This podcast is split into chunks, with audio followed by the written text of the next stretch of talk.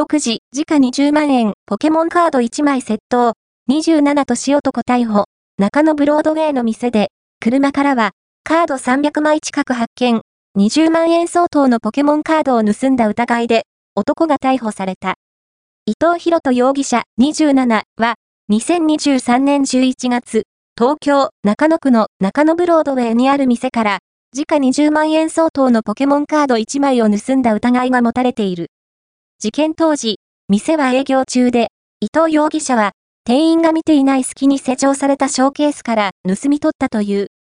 伊藤容疑者の車からは、ポケモンカードなど300枚近いカードが見つかっていて、警視庁が余罪を調べている。